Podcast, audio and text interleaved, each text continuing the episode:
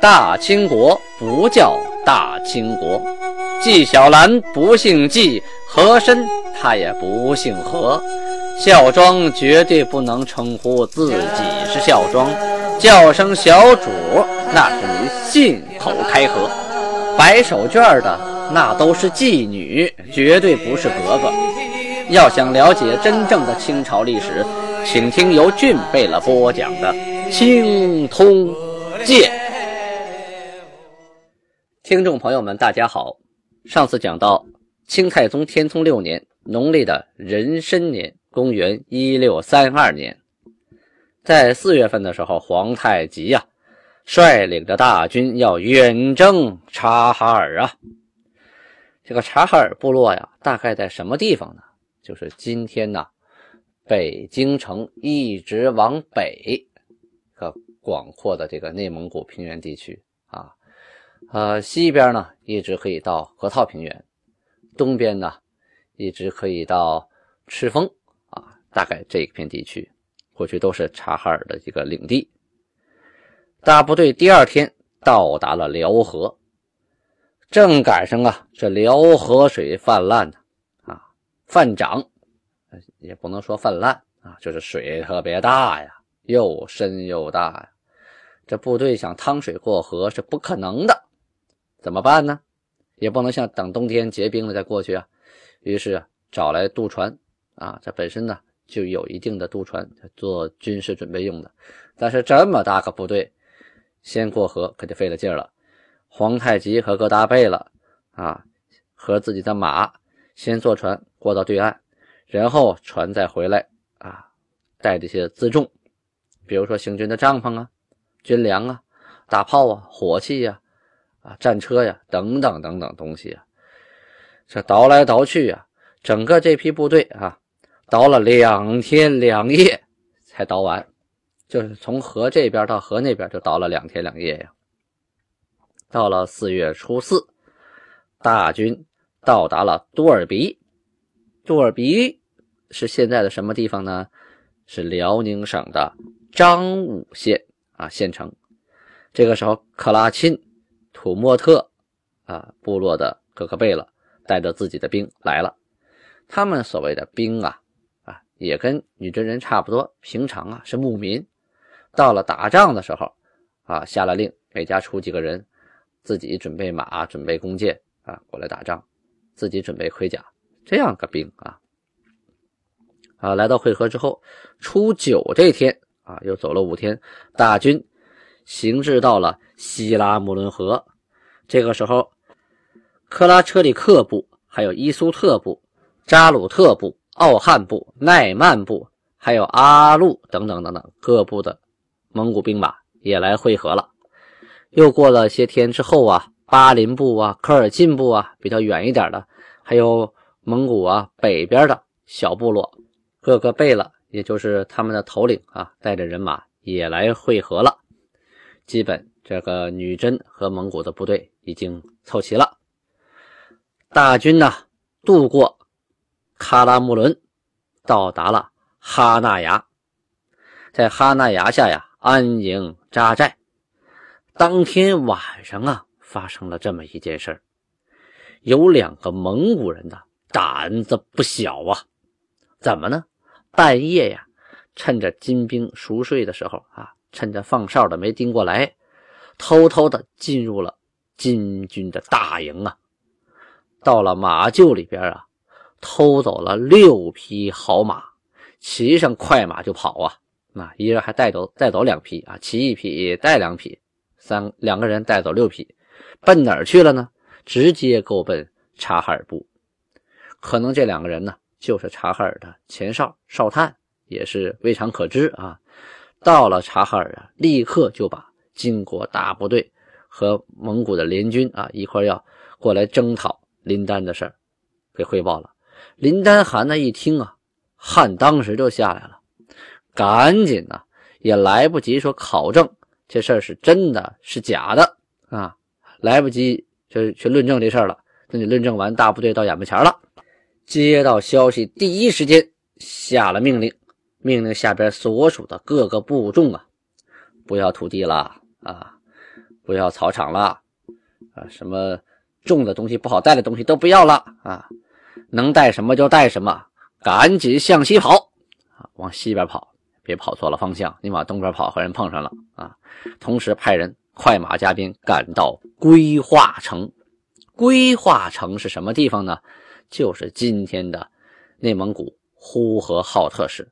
在那个时候啊，呼和浩特就已经形成了城镇，和内蒙古其他地区不一样啊。其他地方是游牧的，偶尔有几个星罗棋布的蒙古包，它不会像城一样啊，有城墙，有永久居住的砖瓦的房屋，有街道啊。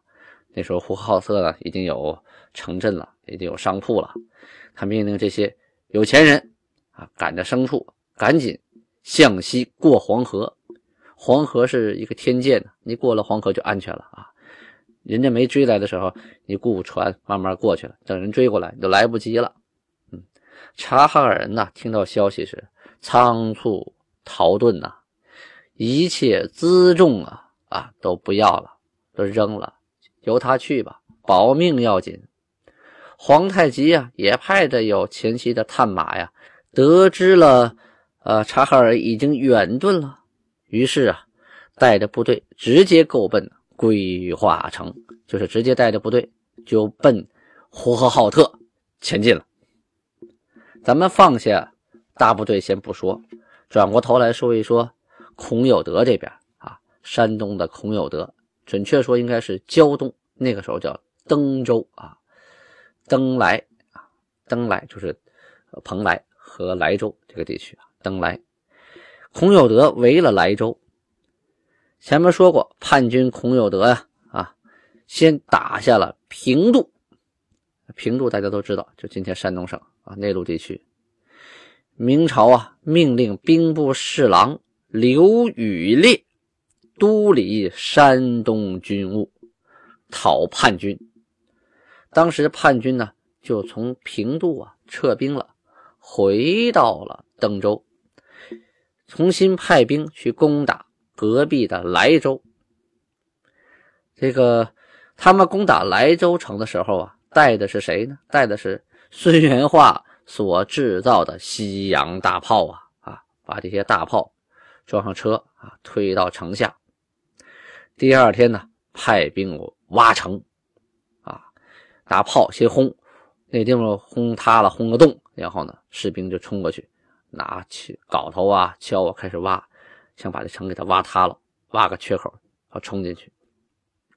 这个城啊，被打的是稀里哗啦，到处是坑啊。巡抚徐从志啊，是负责守城的。当时啊，命令上边的士兵投火、灌水。对呀，这个投火，你哪个地方挖个大坑，我往里倒油啊，扔柴火、扔棉被，能烧着的东西。大火一着，烟一呛，你还能往里冲吗？那不可能了。好，你打个大洞，我这不缺水，我这依山傍海的哈，运来了海水，我就往里灌，水灌满了，你也进不来啊。所以就用这种火和水的方式啊。这个城里边啊，往外边灌水，外边的兵呢，叛军往里冲，冲到了城洞里边啊，被水淹死的，被火熏死的，哎呀，数不过来呀。同时呢。城上啊，也伺机的啊，找准时机派死士。什么是死士？就是不要命的敢死队呀，用绳子吊下去，吊到城外啊，跟城下的叛军呢展开了激战。说这些人呢，他不是从城门里头啊，就是说呃出来的，他是是从城墙上掉下来的啊，用绳子系下来，基本上就是九死一生啊啊！你再想上去可就费劲了。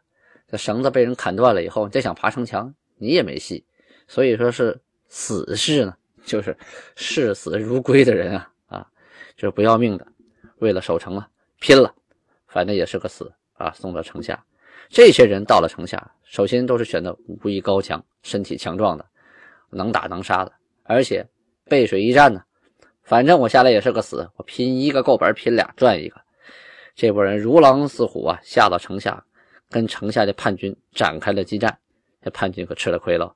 很多人啊，手里拿的是盾牌啊、镐头、铁锹，是挖城的工具、防御的工具啊。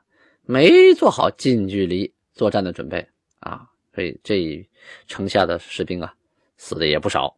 这波死士啊啊得了胜不算啊，没有继续回城，继续往前冲，冲到哪儿了？冲到叛军的炮台，就把叛军的炮台给毁了，把大炮给毁了。啊，炮弹也给毁了，同时把炮兵抓了不少。这炮兵啊，他是放炮，他打，他不会近距离作战啊，他刀枪配的也不行，弓箭配的也不行，所以这波人，这个炮兵怕步兵嘛，是吧？所以这炮兵啊，被抓的呀，被杀的呀也不少啊。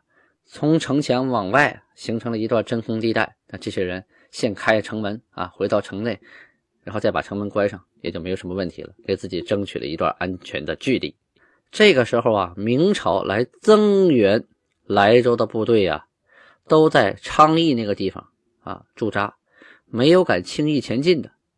明朝啊，本身是啊委任刘宇烈为总军事，统马步军两万五千呐，那是浩浩荡荡啊。可偏巧赶上啊，刘宇烈这个人呐。没有什么大的谋略啊，他手底下的将官呢，又个个的十分怯弱啊，不敢上前，怕死，一堆怕死鬼。所以啊，大部队进到了沙河这个地区呀，就天天的派人呢到叛军那，跟他们商量怎么的招抚啊，怎么的求和，不打啊，总是软招的。这个叛军呢。通过一段时间的了解，知道啊，明军的虚实，原来将军啊不善于打仗，下边的这些小将官呢也个个都怕死，于是想出了主意啊，假装说我愿意接受招安啊，我愿意投降，悄悄的派兵绕到了这两万五千人的后边，一把大火呀，把粮食啊、辎重啊、车辆啊、啊草料啊。帐篷给烧了个精光，这两万多人呢，本来就不愿意打仗，不愿意送死啊！一看吃的穿的都被人烧没了，急呀，赶紧回去救火呀！能抢一口吃的是一口吃的，要不然回去路上得饿死啊！啊，哪还有心打仗啊？一败涂地呀！啊，明军的两万五千人呢，就这样糊里糊涂的被叛军给打败了，赶跑了。当时朝廷里的兵部尚书啊，叫熊明玉。这个熊尚书啊，看见这官兵确实不好用啊，玩硬的不行啊，于是啊，坚持啊，以招抚为主要策略，就是多给点优惠条件嘛。谁愿意造反呢？肯定是官逼民反，民不得不反呢。我们原谅他的过去，多给点优惠政策。啊，既往不咎，他们肯定愿意接受招安的，这样我们双方都没有损失，多好啊！啊，就算是你不想招安，你派兵去打，这不是结果吗？两万多人去了，没打着就跑回来了。这些说的呀，都是前话啊，就是说孔有德围莱州之前发生的事情。现在孔有德带着大军围了莱州，留着谁呢？留着耿仲明啊，据守登州。明朝啊，新任的登州总兵吴安国带着部队驻扎在宁海。宁海在哪儿啊？是今天辽宁省金州啊，在海对岸呢，与登州啊一海之隔。别看一海之隔，扬起风帆那也是转瞬即到啊啊，半天功夫就到了。耿忠明啊，扬言啊，就说白了就是说他派人送信去了，对这个。呃，总兵吴安国说：“我愿意投降，我要把城献给你，我不想跟着那个孔有德呀一块造反了。”这吴安国呀，一看美坏了，哎呦，不用我出兵他就投降啊，好事！带着部队呀，直接坐船啊，就到达了城下，到达了啊登州城。这耿仲明啊，突然一翻脸，带着部队就把他给围了啊。一堆战船把明军围到中间，一顿好打呀！明军惨败啊，吴安国害怕了啊，带着战船逃跑，逃回了宁海。再说莱州被围了很久了，盼救兵啊，救兵不来呀。巡抚徐从志啊，在指挥战斗的时候也中了大炮，中了大中了这个谁的大炮？就是当初啊，孙元化为登州巡抚时制造的那些大炮，哎，现在都被叛军用了啊，用来打莱州。结果巡抚徐从志就死在了炮火之下呀。当初啊。朝中的很多大僚啊，就是大官员呢，都呃同意招安招抚，唯独这个徐从志啊，他认为不行啊，必须把他们灭了。这回徐从志也死了，这个朝中说：“你看，还是我们招安对吧？越跟着打，你把自己小命都打没了。徐从志死了，那你也就不能治他的罪了。这回矛头啊。”这些群臣们就指向了刘宇烈，啊，都上奏折说刘宇烈呀带着部队啊，此人败军无谋啊，啊，带了两万五粮草让人烧了，没打就败回来了。于是啊，大家纷纷请求啊，派新的将领增兵，一定得把这波叛军给灭了。这招抚不行啊，越招他越厉害呀。我们越要招抚这波叛军，他越要给我们下马威啊。占了登州，现在又灭了我们莱州，这还了得呀！放下山东这边如何调兵遣将，咱们不提，转回头来说说皇太极带着部队这一天行至了归化城，就是今天的呼和浩特啊。前哨就是先头部队，劳萨向皇太极奏报说，察哈尔部啊已经。跑了好久好久了，这个城已经空了很长时间了啊！我们呢追了三天三夜呀，连个毛都没看着啊！皇太极就召集了大臣和各个贝勒们啊，对他们说：“我等云征察哈尔至此，察哈尔不能御而遁，追之无益呀！今我兵马疲惫，其……”暂悬师以似再举乎？亦先取蒙古部民复入明镜乎？二者孰变？而诸臣可定义以奏。啊，皇太极这段话的意思是说呀，我们费个大劲跑这来了，人也没见着，人家跑了，我们追他们没好处啊。今天兵马疲惫，我们得休息休息。我们是先带着部队回去呢，以后再打他呢？啊，这是第一个主意。第二个主意是，我们把周边的蒙古小部民都划拉划拉啊，变成我们的俘虏，然后再惦记惦记旁边的明朝边境，这样不至于白跑一趟啊。到底怎么好？你们来拿个主意，然后向我汇报。大臣们呢聚在一起开会呀，你一言我一语啊啊，大部分的意思啊定下来了，说呀，我师此来。以进明境，即先取蒙古部民，复入明地，以图大事，成为上策呀！啊，大家就把这个向皇太极汇报啊。后来定义征明，就是我们都来到这儿了，都到了明朝的边境了啊，把蒙古的部民先划拉划拉，然后到了边境再打一家伙，最起码捞点儿捞点实惠的东西，我们再回去嘛。主意定好了之后啊，大军向前出发。到了穆鲁哈拉克钦啊，叫穆鲁哈拉克钦是个地名。到了这个地方，分兵两翼，左翼由贝勒阿吉格为帅啊。这时候金国已经有帅了，前面讲过哈，是统帅所有部队的啊，不是说他是这个旗的旗主，别的旗管不了啊。率兵万人去哪儿呢？去奔大同和宣府，宣府就是河北省的宣化市啊。同时把边外一带的察哈尔部民也划了划了，右翼呢也备了吉尔哈朗率兵两万人奔哪儿呢？奔归化城和黄河一带的部民，就是从呃呼和浩特到黄河啊，到到那个包头这这一片地方把这一带的那个部民划了划了。皇太极与大贝勒代善、莽古尔泰带着大军在后边啊。慢慢的往前走，下了命令之后啊，这个金军的部队急行军七百里啊啊，怕去晚了人都跑光了呀，捞不着东西呀。这左右两翼在比呢，看谁抓的俘虏多，谁的战利品多呀。这些人也想啊，我跑了这么老远啊，从东北跑到了内蒙古，这什么没捞着，回去多冤枉啊！所以大家赶紧呢，就跟抢东西一样啊，速度很快啊。